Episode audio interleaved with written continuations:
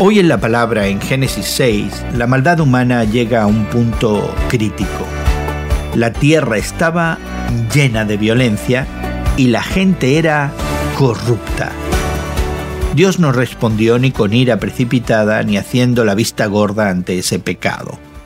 En cambio Dios salvó bondadosamente a personas y animales de su justo juicio.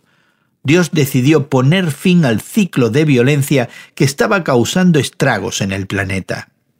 Pero también proporcionó una manera para que Noé y su familia, junto a los animales de cada especie, se salvaran. Este fue un acto de gracia.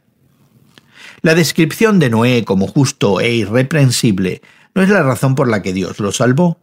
Noé halló gracia ante los ojos del Señor, no porque fuera perfecto, sino porque confió en la palabra de Dios. Cuando Dios le ordenó construir un arca, Noé obedeció. A esas alturas de nuestro estudio sabemos que Dios se enoja por el pecado. Ahora vemos que la gracia de Dios para Noé es una buena noticia porque significa que Dios también se preocupa por los pecadores. El diluvio nos recuerda que habrá un juicio final cuando Cristo regrese.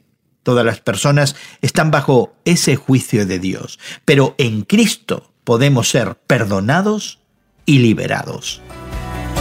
¿Y tú? ¿Qué debes corregir acerca de ese entendimiento que tienes del carácter de Dios?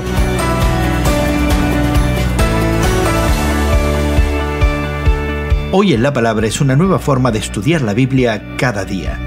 Encuentra Hoy en la Palabra en tu plataforma de podcast favorita. Más información en hoyenlapalabra.org.